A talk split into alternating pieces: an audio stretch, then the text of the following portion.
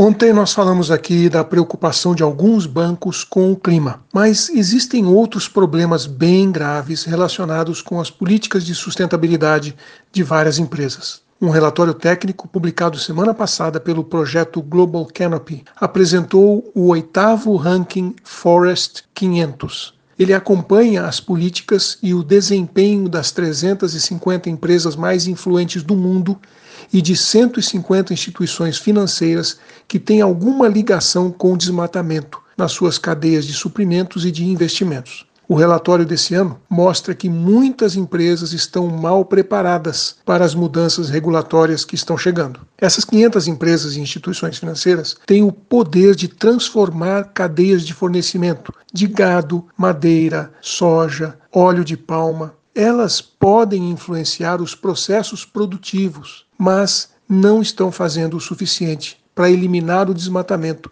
e os abusos de direitos humanos. A capa do relatório, que eu até dei uma lida, traz o seguinte texto: Um despertar climático, mas empresas não conseguem ouvir o alarme sobre o desmatamento. A necessidade urgente de proteger a natureza e acabar com o desmatamento estava no centro dos planos para cumprir as metas climáticas globais da Conferência de eh, Glasgow do ano passado, né? a Conferência COP26. Governos, empresas e instituições financeiras prometeram ações significativas. Embora a gente tenha visto aí compromissos como esses antes, a declaração de líderes de Glasgow sobre o uso da floresta e da terra tem realmente o poder de ser um ponto de virada. Muitas empresas assumiram compromissos como neutralizar emissões com seus planos de net zero, certificação ESG, responsabilidade corporativa, mas na prática, apenas um terço das 350 empresas de comércio de commodities mais relacionadas ao desmatamento tem de fato